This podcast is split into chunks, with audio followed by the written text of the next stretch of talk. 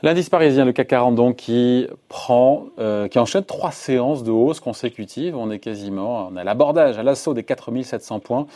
Et là, on se dit, est-ce que les marchés sont pas un peu trop euphoriques? Bonjour Lorenz. Bonjour David. Lorenz Lafont, rédacteur en chef de la lettre d'investissement. Propos utile. Euh, on a, voilà, encore une fois, euh, on va vers les 4700 points. On a un Nasdaq et un S&P qui sont aux États-Unis sur très proche de leur record absolu. Et là, on se dit, bah, pour les marchés, eh ben, la crise, elle est déjà finie. J'exagère en disant ça ou ça On est quand même en mode risk on. On est en. oui, c'est tout, tout, à fait ça. On est en risk on et euh, c'est vrai que ça donne un petit peu l'impression. Euh, une petite, un petit décalage avec la réalité, la réalité économique et ce qu'on va vivre dans les prochaines semaines et les prochains mois. Euh, donc euh, oui, la, question se pose. Il faut se souvenir que de toute manière, ce rebond euh, a été initié par les banques centrales il y a, deux mois. Elles ont mis elles ont mis énormément de liquidités sur la table. En trois mois, en deux, deux trois mois, elles ont, injecté ce qu'elles avaient injecté en dix ans. Donc forcément, il y a eu un flux, flux sur les marchés tel et qui, qui, a permis de, d'effacer le pessimisme ambiant. On avait un fort décalage justement entre cet, cet afflux de, de liquidités et le pessimisme des investisseurs. Donc il y a un rattrapage qui s'est fait mécaniquement. Mais effectivement, là, on est maintenant un petit peu dans une deuxième phase, c'est-à-dire bah oui, parce que le déconfinement se passe peut-être un petit peu mieux aussi que ce qu'on imaginait tous. Bah exactement. le, le, le, flux de nouvelles, le flux de nouvelles depuis euh, depuis 15 jours euh, est particulièrement positif. Il hein, faut, faut, bien se l'avouer. Euh, on a vu que les, les, pays qui étaient très touchés, comme l'Italie, l'Espagne, euh, annoncent qu'ils rouvrent leurs frontières euh, pour pour cet été. Donc vous avez tout le secteur du tourisme tout d'un coup qui, qui revit en bourse parce qu'on s'est dit euh, finalement la, la, la, crise, la crise, le plus dur de la crise est passé. Non, puis les données euh, sur l'épidémie aussi sont quand même plutôt rassurantes. Hein. Complètement, oui, complètement. Euh, on voit que, on voit que dans, dans la plupart des pays, euh, si ce n'est maintenant et encore le Brésil et l'Amérique du Sud, dans la plupart des pays, le nombre de décès recule. On a passé donc le pic de l'épidémie et, même certains posent la question de savoir si l'épidémie n'est pas terminée tout simplement. Donc euh, là-dessus, il y a encore un doute, mais la question se pose et donc forcément le marché euh, réagit. Et on voit d'ailleurs qu'il y a une évolution dans le la manière de d'investir de, sur, la bourse. C'est qu'au début vous aviez des valeurs de qualité euh, peu touchées par le, confinement. Vous aviez même les valeurs techno qui étaient très qui profitaient visiblement du confinement qui étaient en hausse et aujourd'hui euh, vous avez euh, un retour sur les valeurs les plus massacrées les plus sensibles on va dire à la crise oui, on, l'a vu hein, hier, encore aujourd'hui, c'est les Unicorps, les Unibail, les Clépierre, les, les, les foncières, les valeurs bancaires. On a, vu, on a vu Airbus, on a même vu, on a même vu Valourec, c'est dire. Oui, c'est tout dire. C'est tout dire.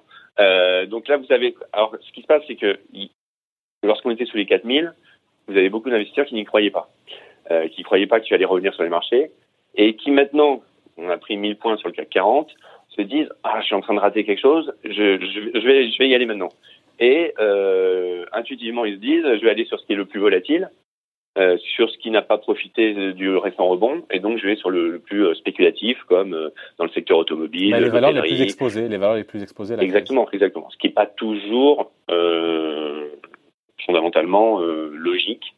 D'ailleurs, on devrait le voir dans, dans, les prochaines semaines, parce que vous avez des valeurs, qui, des sociétés qui sont très très très malades euh, en difficulté et euh, c'est pas juste la réouverture des, des frontières ou, ou euh, des restaurants qui va leur permettre de, de retrouver euh, une santé euh, d'ailleurs qu'elle n'avait pas avant la crise la plupart du temps. Ouais. Donc attention à, à pas être trop risk on comme vous dites. Ouais, mais Lorenz, on a ce flux de nouvelles mais faut pas, voilà, ça va pas éclipser la réalité économique et on voit bien des, voilà, on a vu des faillites euh, aux États-Unis, euh, euh, voilà, et des plans de licenciement en France notamment. Ouais, ouais. Bah, Aujourd'hui, c'est vrai que le, le, décalage que vous évoquiez au début, on a l'impression que le marché se dit bon, la crise va se terminer dans les prochaines semaines. On a le soutien monétaire. On a le soutien budgétaire qui se dessine. Vous avez vu que l'Europe est en train de préparer un plan de relance massif. Ouais. Donc c'est un petit peu le scénario idéal. Avec la reprise, mais avec la reprise qui, qui est mécanique aussi. Hein. Et Même la reprise est... qui est mécanique, mais faut, après, faut pas non plus le, cette reprise mécanique, faut pas la surestimer. Vous voyez, vous avez des taux de croissance assez dingues. Par exemple, un, un exemple tout bête, vous avez la circulation qui augmente de 50%. On se dit c'est incroyable, ça reprend très fortement. Ouais. Mais on reste, on reste sur des niveaux très faibles encore.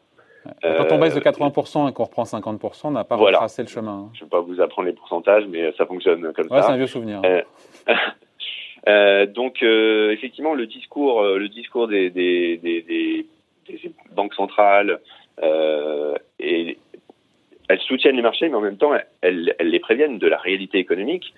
vous avez eu Christine Lagarde qui s'est exprimée, qui disait, en gros, on s'attend, ça montre d'ailleurs le manque de visibilité, hein, entre moins 5 et moins 12 de, pour le PIB européen cette année et qui a dit après finalement bon déjà le moins 5 c'est plus possible. Il y avait trois scénarios possibles. Euh, ce sera plutôt entre moins 8 et moins 12 donc ça se resserre mais ça se resserre dans le scénario noir. C'est qu'on est entre moins 8 et moins 12 et pas entre moins 5 et moins 8 euh, donc là-dessus euh, c'est un avertissement. Elle parle même de, de, risque pour certains pays de sortir de la zone euro si ça se dégrade.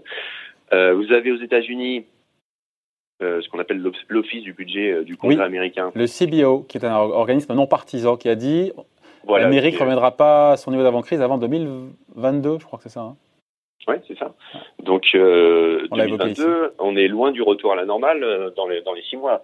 Euh, vous avez euh, un taux de décroissance pardon, euh, sur le deuxième trimestre qui devra sortir à 37% selon eux. 37% de récession pour le PIB américain. Ouais, mais ça remonte de 20 et quelques ou 25 Et, au, et 20, 20% au troisième trimestre. Mais on a l'impression, quand on regarde le marché, euh, que ce, simple rebond de l'économie, on va dire, au troisième trimestre, est perçu comme un retour à la normale. Euh, vous avez le Nasdaq, vous l'avez dit, qui, a, qui a 2-3% de son record historique, ce qui paraît quand même un petit peu, euh, un petit peu optimiste et un petit peu décalé. Euh, il y a, vous, des, vous les faillites des entreprises.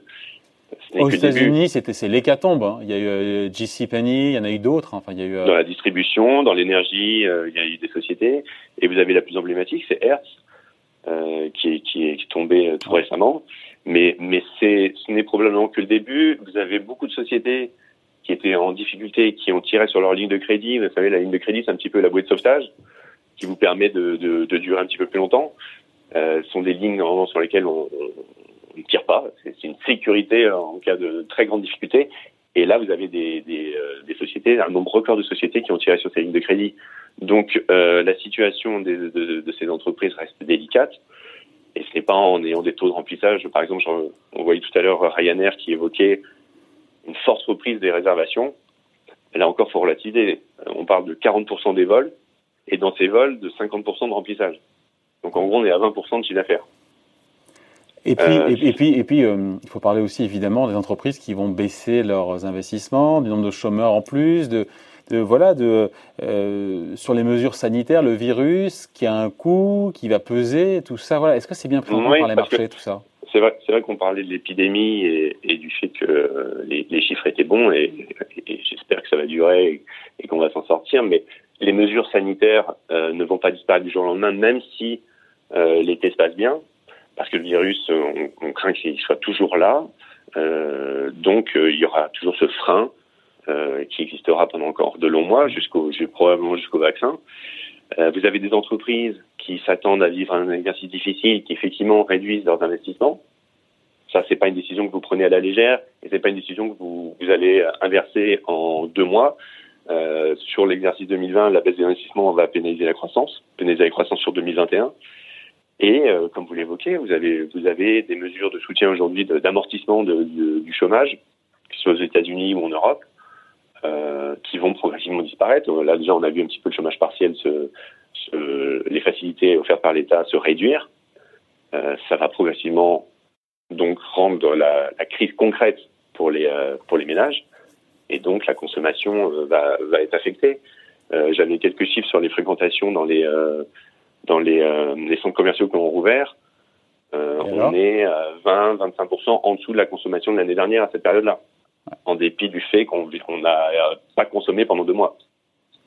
Bon, alors on, se dit quoi, on se dit quoi, Lorenz? On se dit que sur les niveaux actuels, quand on voit un CAC 40 qui va tout droit, trois séances de hausse consécutives vers les 4700 points, c'est que c'est trop rapide, il y a trop d'euphorie et que finalement, euh, cette idée bah, justement d'une reprise euh, relativement rapide est déjà bien intégrée dans les cours alors qu'elle reste à prouver. C'est exactement, c'est pas mal intégré. Euh, quand on prend la, la valorisation du, du, SP500 aux États-Unis, quand même la référence, on était à 19 fois les profits euh, juste avant la juste avant la crise. On était à 17 fois les profits en moyenne sur les 10 dernières années. Là, on est à 21 fois les profits. Donc, on a quand même pas mal déjà euh, intégré cette idée de, de reprise, cette idée d'amélioration. Vous allez avoir un été, on sait, où les volumes d'échanges baissent, où les incertitudes vont reprendre, les annonces d'entreprise. on est cette dynamique actuelle me semble difficile, difficilement tenable, durable.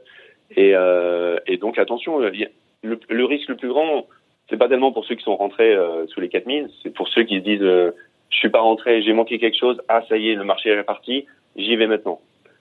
C'est, je pense que le potentiel maintenant il est, il est, il est étroit et qu'il va, il faut mieux attendre euh, un retour en arrière.